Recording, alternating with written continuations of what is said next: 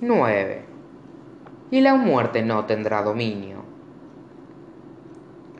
Isabel había dicho la verdad. El instituto estaba totalmente desierto, casi por completo, al menos. Max dormía sobre el sofá rojo del vestíbulo cuando entraron. Tenía los lentes ligeramente torcidos, y era evidente que no había tenido la intención de dormirse. Había un libro que se, que se le había resbalado abierto en el piso, y los pies, calzados con zapatillas de lona, le colgaban por encima del borde del sofá, en una posición probablemente incómoda. Inmediatamente, Clary se sintió conmovida. Le recordó a Simon a la edad de nueve o diez años, todo lentes, parpadeos torpes y, sobre todo, orejas. Max es como un gato, puede dormirse en cualquier parte. Alargó la mano, le retiró los lentes del rostro y los depositó sobre una mesita baja de marquetería situada a poca distancia. Había una expresión en el rostro de Clary que no había visto nunca antes, una feroz ternura protectora que la sorprendió. Vamos, deja sus cosas tranquilas, solo conseguirás embarrarlas. Le riñó Isabel enojada, mientras se desabotonaba el abrigo mojado. El vestido se le había pegado al, largo torso, y el agua oscurecía el grueso cinturón de cuero que le rodeaba la cintura.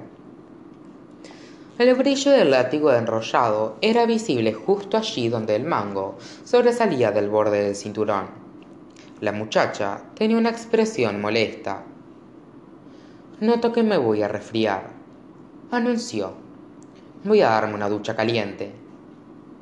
Jace la contempló desaparecer por el pasillo con una especie de reacia admiración. En ocasiones me recuerda al poema. Isabel, Isabel. No se inquietó. Isabel no gritó ni correteó. ¿Nunca tienes ganas de gritar? Le preguntó y Clary. A veces.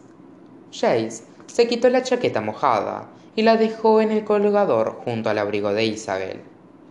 Tienes razón sobre lo de la lucha caliente. Desde luego me iría muy bien. Yo no tengo nada para cambiarme, dijo Clary, deseando repentinamente tener unos instantes para sí misma. Sus dedos ansiaban marcar el número de Simon en el móvil, averiguar si estaba bien. Los esperaré aquí. No seas idiota, te prestaré una remera. Los vaqueros del muchacho estaban empapados y le colgaban bajos sobre los huesos de las caderas. Mostraban una franja de pálida piel tatuada entre el tejido vaquero y el borde de la remera. Clary desvió la mirada. No creo... Vamos. El tono de Jace era firme. De todos modos, hay algo que quiero mostrarte. Disimuladamente, Clary comprobó la pantalla de su teléfono mientras seguía a Jace por el pasillo hasta su habitación. Simon no había intentado llamar. Le pareció como si cristalizara hielo dentro de su pecho. Hasta hacía dos semanas, Simon y ella llevaban años sin pelearse. Ahora, él parecía estar furioso con ella todo el tiempo. La habitación de Chase estaba exactamente como Clary la recordaba, limpia como una patena y vacía como la celda de un monje. No había nada en la habitación que contara nada sobre Chase. No había pósters en las paredes, no había libros amontonados en la mesa de noche, incluso el edredón sobre la cámara blanco. El muchacho fue a la cómoda, y sacó una remera azul de manga larga de, de un cajón. Se la tiró a Clary. Esa se encogió a lavarla. Explicó. Probablemente te vendrá grande de todos modos, pero se encogió de hombros. Voy a darme una ducha. grita si necesitas algo. Ella asintió, sosteniendo la remera sobre el pecho como si fuera un escudo. Él pareció estar a punto de decir algo más, pero lo pensó mejor con otro encogimiento de hombros, desapareció en el cuarto de baño, cerrando la puerta con firmeza tras él. Clary se dejó caer sobre la mesa, con la remera sobre el regazo, y sacó el teléfono del bolsillo. Marcó el número de Simon. Tras cuatro timbrazos, saltó el buzón de voz. Hola, estás hablando con Simon. O bien estoy lejos del teléfono o te estoy evitando. Déjame un mensaje y... ¿Qué haces? Jess estaba en la puerta del cuarto de baño. El agua corría sonoramente detrás de él en la ducha, y el cuarto estaba medio lleno de vapor. El muchacho no llevaba remera e iba descalzo. Los vaqueros mojados descansaban abajo sobre las caderas, mostrando las profundas hendiduras sobre los huesos, como si alguien hubiese presionado los dedos sobre la piel allí. Clary cerró el teléfono de golpe y lo dejó caer sobre la cama. Nada, mirando la hora. Hay un reloj junto a la cama. Indicó Jace. Llamas al mundano, ¿verdad? Se llama Simon. Clary hizo una bola con la remera de Jace. Y no tienes por qué portarte como un cabrón con él todo el tiempo. Te he hecho una. te he hecho una mano más de una vez. Los ojos de Jace estaban entornados, pensativos. El cuarto de baño se llenaba rápidamente de vapor, haciendo que se le rizaran más los cabellos. Y ahora te sientes culpable porque has salido huyendo, afirmó Jace. Yo no me molestaría en llamarlo. Estoy segura de que te está evitando. Clary no intentó disimular la cólera de su voz. Y tú lo sabes porque como son tan íntimos. Lo sé porque vi la expresión de su rostro antes de que se largara. Respondió Jace. Tú no, no le estabas mirando, pero yo sí. Clary se apartó los cabellos, todavía empapados, de los ojos. La ropa le molestaba allí donde se le pegaba la piel, y sospechaba que olía igual que el fondo de un estanque. Pero no podía dejar de ver el rostro de Simon cuando la miró en la corteseli, como si lo odiase. Es culpa tuya, exclamó de improviso, mientras la ira se le acumulaba en el corazón.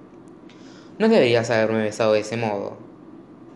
Él apoyó contra el marco de la puerta. Rápidamente se irguió muy tieso.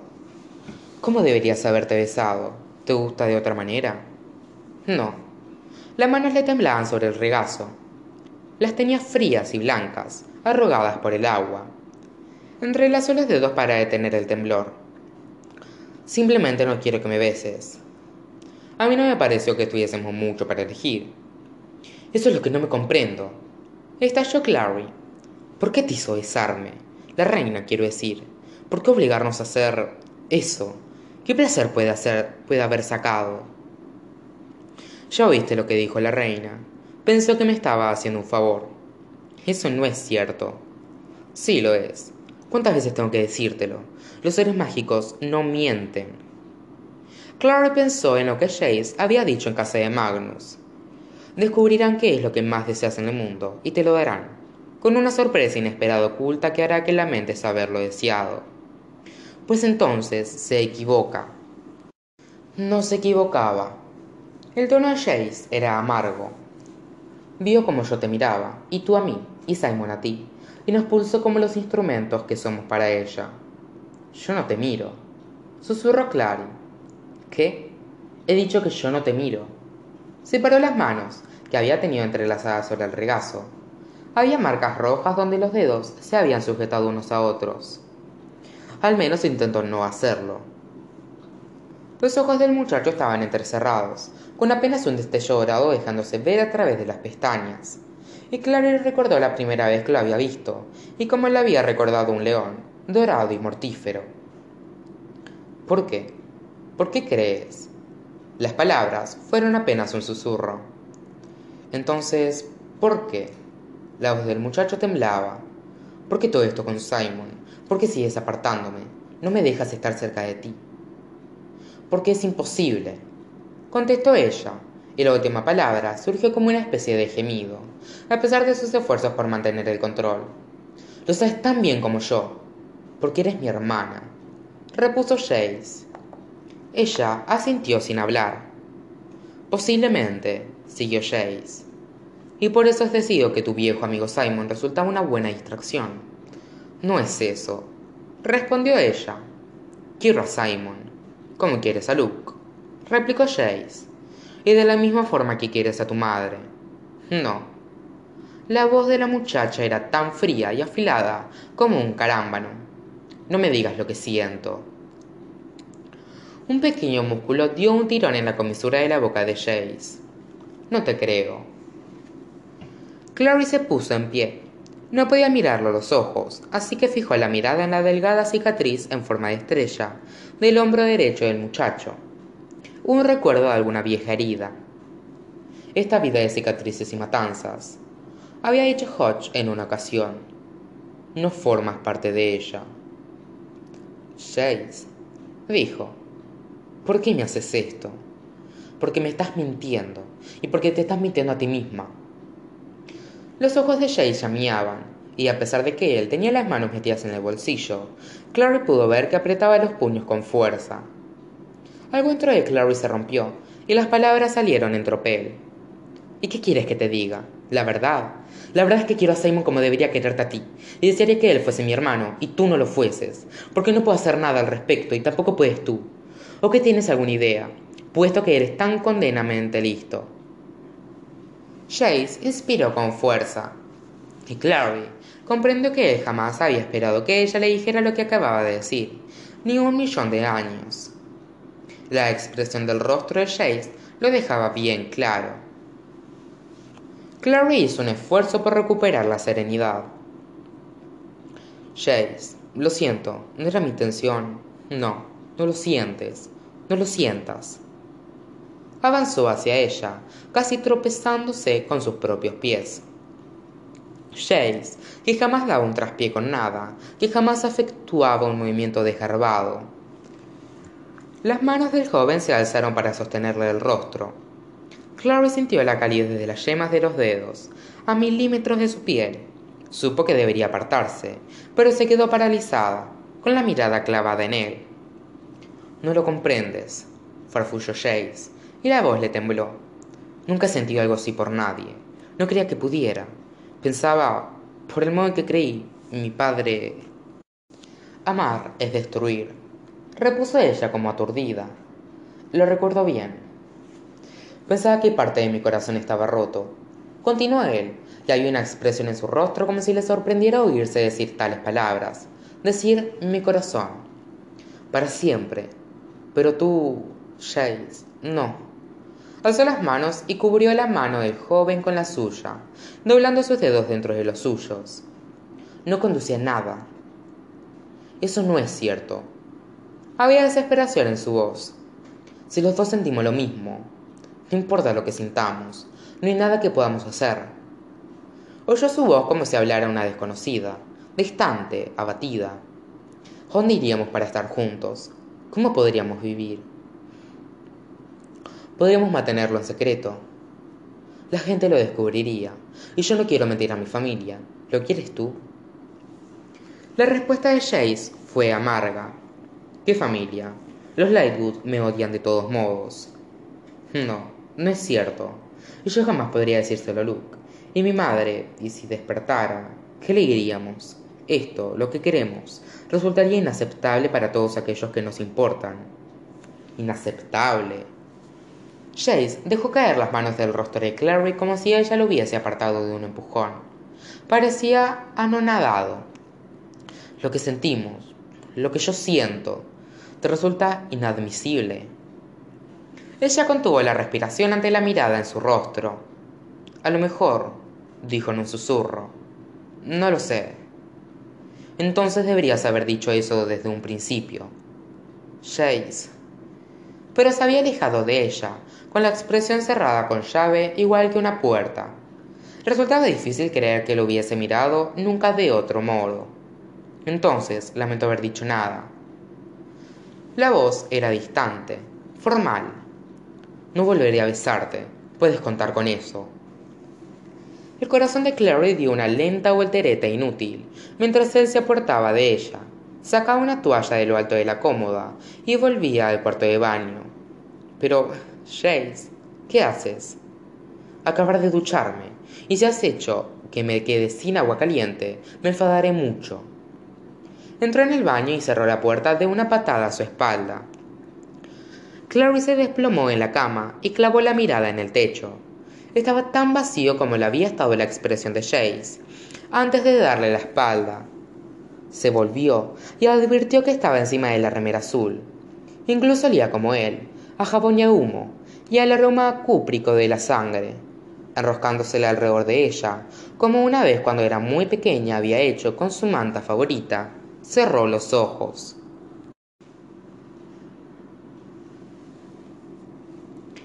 En el sueño, contemplaba agua reluciente, extendida bajo ella como un espejo interminable que reflejaba el cielo nocturno. Y como un espejo era sólida y dura, y ella podía andar por encima. Anduvo oliendo el aire nocturno, las hojas húmedas y el olor de la ciudad, que centelleaba a lo lejos como un castillo de hadas cubierto de luces. Y por donde andaba, grietas en forma de telaraña se abrían a partir de sus pasos, y astillas de cristal chapoteaban igual que agua. El cielo empezó a brillar. Estaba iluminado por puntos llameantes, como cabezas de cerillas encendidas. Entonces cayeron, como una lluvia de carbones ardientes, procedentes del cielo, y ella se, encogió asustada, alzando los brazos. Uno cayó justo frente a ella. Una hoguera precipitándose a toda velocidad, pero cuando golpeó el piso se convirtió en un muchacho. Era Jace, todo él, oro llameante con sus ojos dorados y cabellos dorados. Unas alas de oro blanco le brotaron de la espalda, más, más anchas y más densamente cubiertas de plumas que las de cualquier ave. Él sonrió como un gato y señaló detrás de ella, y Clary volvió la cabeza y vio que un muchacho de cabellos oscuros. Era Simon. Estaba de pie allí, y también de su espalda se extendían unas alas con plumas negras como la medianoche, y cada pluma tenía sangre en la punta. Clary despertó respirando entrecortadamente, con las manos cerradas sobre la remera de Jace. La habitación estaba oscura, la única luz que se percibía penetraba desde la estrecha ventana situada junto a la cama. Se incorporó, sentía la cabeza espesa y le dolía la nuca. Escudriñó la habitación lentamente y dio un brinco cuando un puntito, un puntito de luz resplandeciente, como los ojos de un gato en la oscuridad, brilló ante ella. Jess estaba sentado en un sillón junto a la cama. Llevaba vaqueros y un suéter gris y su cabello parecía casi seco. Sostenía algo en la mano que brillaba como un metal, una arma. Clary no podía imaginar contra qué podría estarse protegiendo allí en el instituto. ¿Has dormido bien? Ella asintió. Sentía la boca pastosa. ¿Por qué no me has despertado? Pensé que te iría bien el descanso. Además, dormías como un tronco. Incluso babiabas, añadió, sobre mi remera. Clary se llevó rápidamente la mano a la boca. Lo siento. No se ve a menudo alguien babeando, comentó Jace. Especialmente con un abandono tan total, con la boca bien abierta y todo eso. Vamos, cállate. Palpó alrededor por entre las mantas hasta localizar su teléfono y volvió a mirarlo. Aunque sabía lo que diría. No hay llamadas. Son las tres de la madrugada. Advirtió con desaliento. ¿Crees que Simon está bien? Creo que es un tipo raro, en realidad, dijo Jace, aunque eso poco tiene que ver con la hora. Clary se metió el teléfono en el bolsillo de los vaqueros. Voy a cambiarme. El cuarto de baño blanco de Jace no era mayor que el de Isabel, aunque estaba considerablemente más ordenado. No había una gran variación entre las habitaciones del instituto, se dijo Clary, mientras cerraba la puerta pero al menos existía intimidad. Se despojó de la remera húmeda y la colgó en el toallero. Luego se echó agua a la cara y se pasó un peine por los cabellos desordenadamente ensortijados. La remera de Jace era demasiado grande para ella, pero el tejido resultaba suave en contacto con la piel. Se dobló las mangas y volvió al dormitorio, donde encontró a Jay sentado exactamente donde había estado antes, contemplando fijamente el objeto centelleante que tenía en las manos. La muchacha se inclinó sobre el respaldo del sillón. ¿Qué es eso? En lugar de responder, él le dio la vuelta para que ella pudiera verlo bien. Era un pedazo irregular de un espejo roto, pero en lugar de reflejar su propio rostro, contenía una imagen de hierba verde, cielo azul y negras ramas desnudas de árboles. No sabía que lo hubiese guardado, dijo ella. Un pedazo de portal. Es por lo que quería venir aquí, repuso él, para buscar esto. Nostalgia y aversión se le mezclaban en la voz. No dejó de pensar que tal vez vea a mi padre en un reflejo, que averiguaré qué trama. Pero él no está ahí, ¿verdad? Pensaba que estaba en alguna parte de aquí, en la ciudad. Jace negó con la cabeza. Magnus lo ha estado buscando, y no lo cree. Si Magnus llegó a ser gran brujo es por algo. Su poder se extiende por toda la ciudad, y más allá. Puede percibir lo que hay allí fuera, hasta cierto punto. Clary lanzó un resoplido. Puede percibir alteraciones de la fuerza. Jace la miró con cara de pocos amigos. No bromeo. Después de que mataran a aquel brujo en Tribeca, empezó a tomar cartas en el asunto. Cuando fui a alojarme con él, me pidió algo de mi padre para facilitarle el rastreo. Le di el anillo de los Morgenstern. Dijo que me avisaría si percibiera percibía a Valentine en algún lugar de la ciudad, pero hasta el momento no lo ha hecho.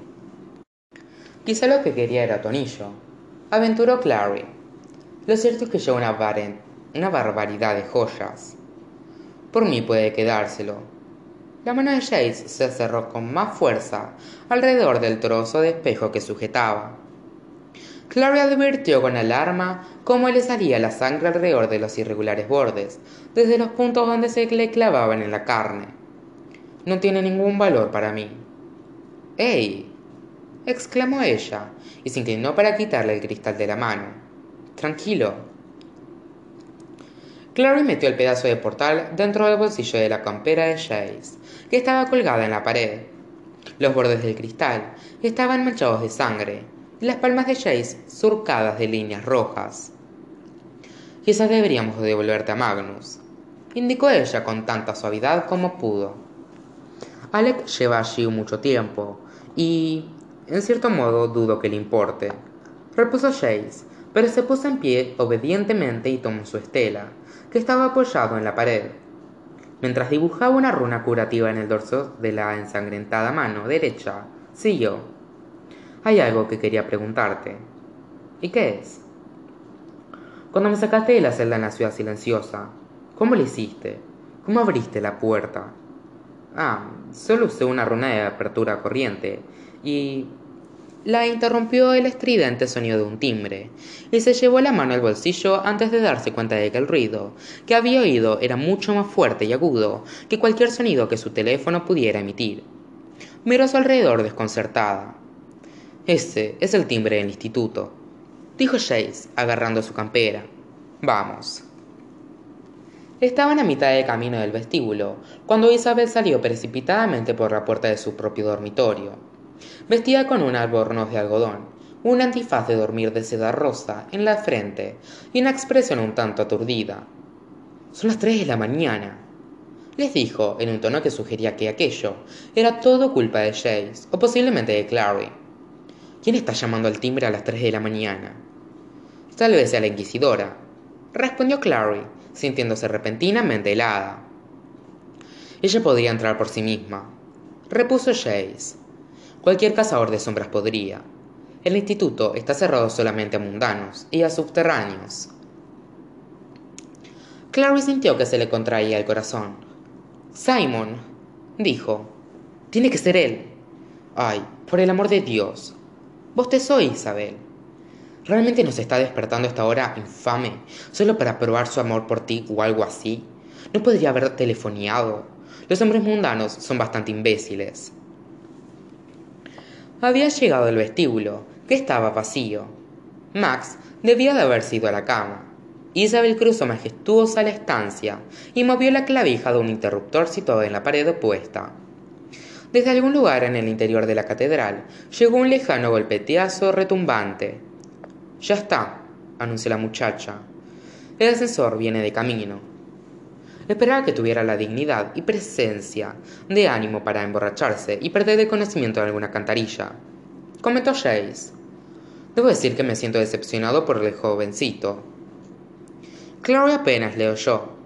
Una creciente sensación de temor hacía que la sangre le corriera lenta y espesa.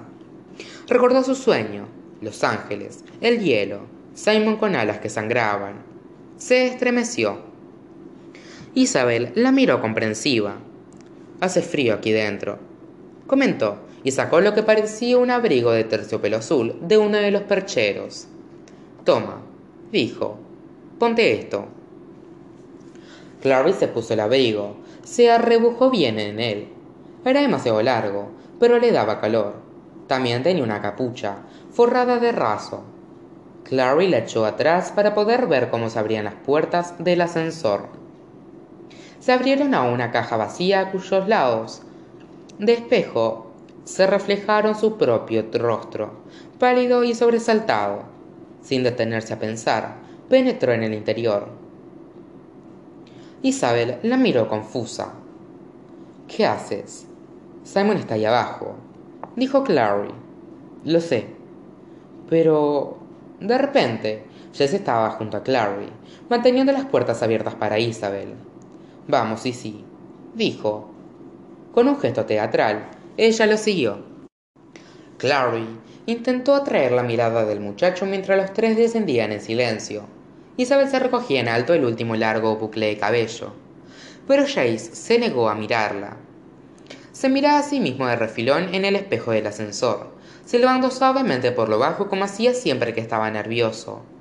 La muchacha recordó el leve temblor de sus manos cuando las había sujetado en la corte Pensó en la expresión del rostro de Simon, y luego en este casi corriendo para escapar de ella, desvaneciéndose entre las sombras del borde del parque. Sentía un nudo de temor en el pecho y no sabía el motivo. Las puertas del ascensor se abrieron a la nave de la catedral, poblada con la luz danzarina de velas. Clary pasó por delante de Jace en su prisa por salir del ascensor y prácticamente corrió por el estrecho pasillo que había entre los bancos. Dio un traspié con el borde del abrigo, que arrastraba sobre el piso, y lo arremangó impacientemente en la mano antes de lanzarse hacia las amplias puertas dobles, que, por dentro, estaban atrancadas con pestillos de bronce del tamaño de los brazos de Clary. Mientras alargaba las manos hacia el pestillo más alto, el timbre volvió a resonar en el templo. Oye que Isabel susurraba algo a Jace, y entonces Clary se encontró tirando el pestillo, arrastrándolo hacia atrás, y notó la mano de Jay sobre la suya, ayudándola a abrir las pesadas puertas. El aire nocturno entró a raudales, haciendo que las velas ardieran con la luz mortecina de sus aportes.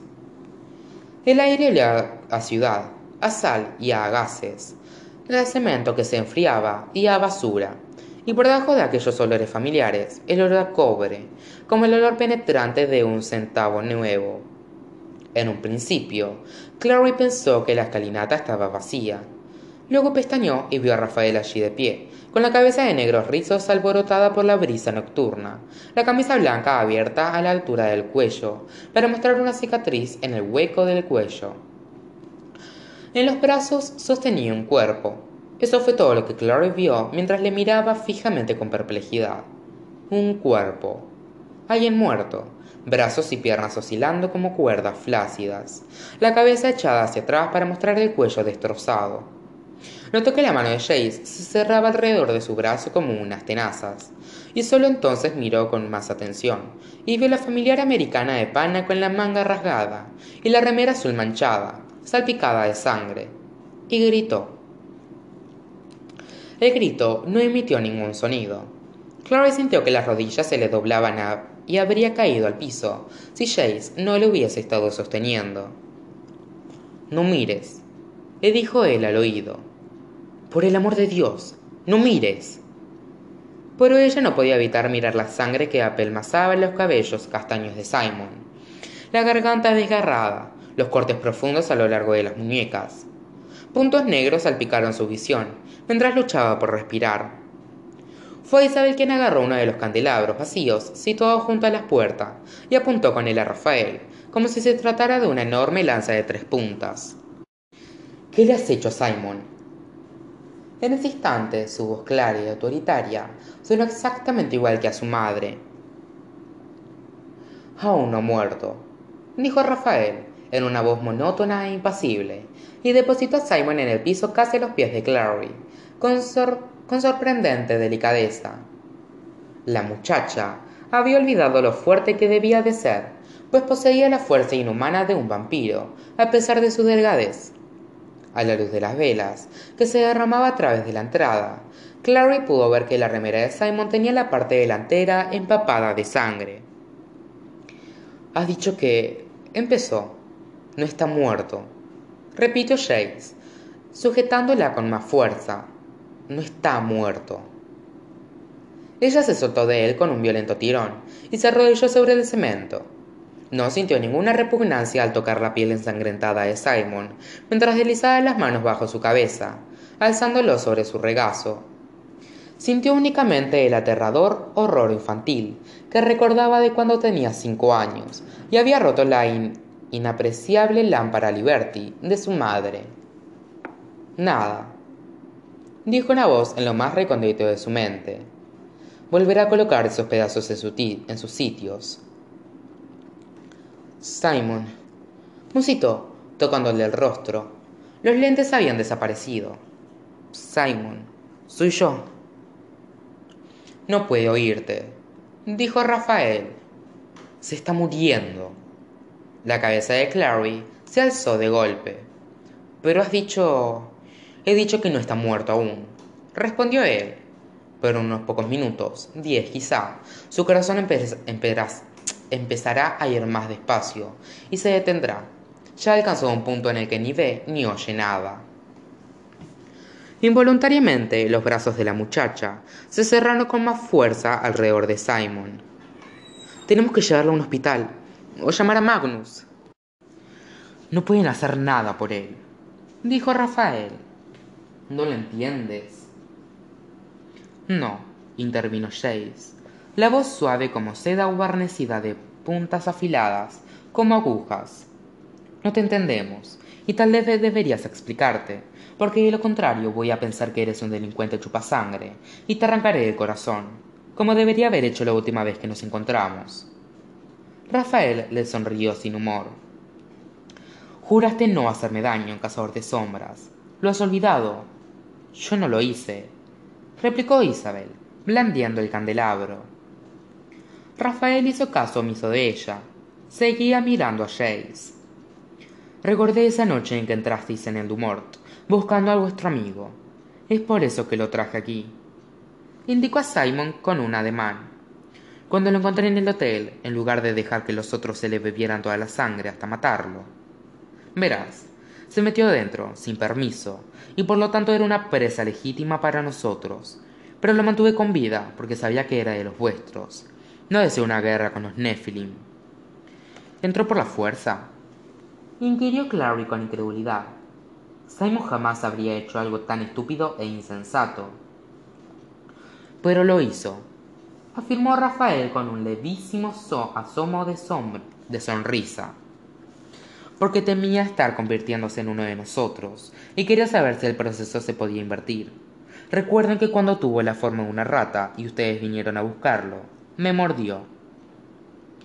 Fue una gran muestra de iniciativa de su parte. Repuso Jace. Lo aprobé. Es posible, continuó Rafael.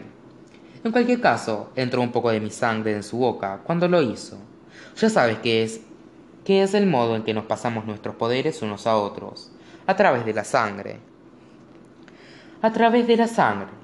Clary recordó a Simon apartándose violentamente de la película de vampiros que daban por televisión, haciendo una mueca ante la luz del sol en McCarran Park. Pensaba que se estaba convirtiendo en uno de ustedes, repitió Chase. Fue al hotel para averiguar si era verdad. Sí, confirmó Rafael. La lástima es que los efectos de mi sangre probablemente se habrían desvanecido con el tiempo si él no hubiese hecho nada. Pero ahora, indicó el cuerpo inerte de Simon, con un ademán lleno de expresividad. ¿Ahora qué? preguntó Isabel, con un duro deje en la voz. Ahora morirá y volverá a alzarse. Ahora será un vampiro. El candelabro se inclinó al frente mientras los ojos de Isabel se abrían de par en par por la impresión. ¿Qué? Jace atrapó la improvisada arma antes de que colgara, golpeara el piso. Cuando se volvió hacia Rafael, sus ojos eran sombríos. Mientes. Aguarde y lo verás, respondió éste. Morirá y volverá a alzarse, como uno de los hijos de la noche, eso es también por lo que he venido. Simon es uno de los míos ahora. No había nada en la voz del vampiro, ni pesar ni satisfacción, pero Clary no pudo evitar preguntarse qué oculto regocijo podría sentir Rafael al haber tenido la suerte, de un modo tan oportuno, de tropezar con una base de negociación tan efectiva. No puede hacer nada, un modo de invertir el proceso, exigió saber a Isabel, con el pánico tiñéndole la voz. Clary pensó vagamente que era extraño que aquellos dos, Jace e Isabel, que no querían a Simon como ella lo hacía, fuesen quienes llevaran la voz cantante. Pensó tal vez, pero tal vez hablaban precisamente porque ella era incapaz de decir una palabra. Le podrían cortar la cabeza y quemar su corazón en una hoguera, pero dudo que hagan eso. No, los brazos de Clary se apartaron más alrededor de Simon. No te atrevas a hacerle daño. Yo no tengo ninguna necesidad, repuso Rafael. No hablaba contigo. Clary no alzó la mirada. Ni siquiera lo pienses, Jace. Ni pensarlo. Se hizo el silencio. Clary pudo oír la preocupada inhalación de Isabel y Rafael, por supuesto, no respiraba en absoluto. Jace vaciló un momento antes de decir: Clary, ¿qué querría Simon? ¿Es esto lo que querría para sí mismo? La muchacha alzó violentamente la cabeza. Jace tenía los ojos bajos hacia ella, con el, con el candelabro de metal de tres brazos todavía en la mano, y de repente una imagen le pasó rauda por la cabeza.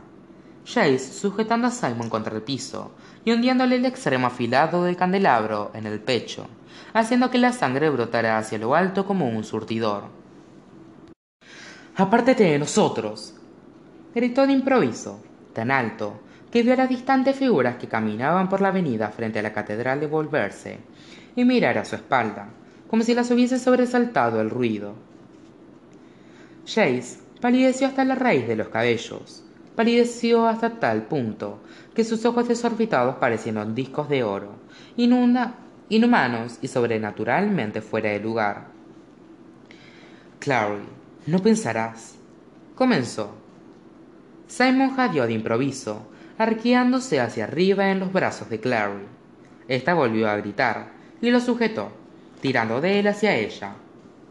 El muchacho tenía los ojos muy abiertos, ciegos y aterrados. Alzó las manos. Ella no estuvo segura de si él, eh, de si él intentaba tocarle el rostro o arañarla, no sabiendo quién era. Soy yo, dijo ella, bajándole la mano con suavidad hacia el pecho y enlazando los dedos de ambos. Simon, soy yo, soy Clary. Sus manos rebalaron sobre las de él, bajó la vista y vio que estaban empapadas con la sangre de la remera del muchacho y con las lágrimas que habían resbalado de su rostro sin que ella lo advirtiera. Simon, te quiero, dijo. Las manos de Simon se apretaron sobre las suyas. El muchacho soltó aire, un sonido áspero y, y taladrante, y luego ya no volvió a respirar. Te quiero, te quiero, te quiero. Sus últimas palabras a Simon parecieron resonar en los oídos de Clary mientras él yacía inerte en sus brazos. De improviso, Isabel estaba junto a ella, diciéndole algo al oído, pero Clary no podía oírla. El sonido de agua que corría, como un maremoto acercándose, le llenaba los oídos. Observó mientras Isabel intentaba con suavidad desengancharle las manos de las de Simon, y no podía. Clary se sorprendió. No tenía la sensación de estar aferrándose a él con tanta fuerza. Dándose por vencida, Isabel se puso en pie y se revolvió furiosa contra Rafael. Gritaba. En mitad de su diatriba, el sistema auditivo de Clary volvió a conectarse como una radio que finalmente hubiese encontrado una emisora que sintonizar. ¿Y ahora qué se supone que tenemos que hacer? gritó Isabel. Enterrarlo, respondió Rafael. El candelabro volvió a balancearse hacia arriba en la mano de Jace. Eso no tiene gracia. No pretendía que la tuviese. replicó el vampiro sin inmutarse. Así es como somos creados.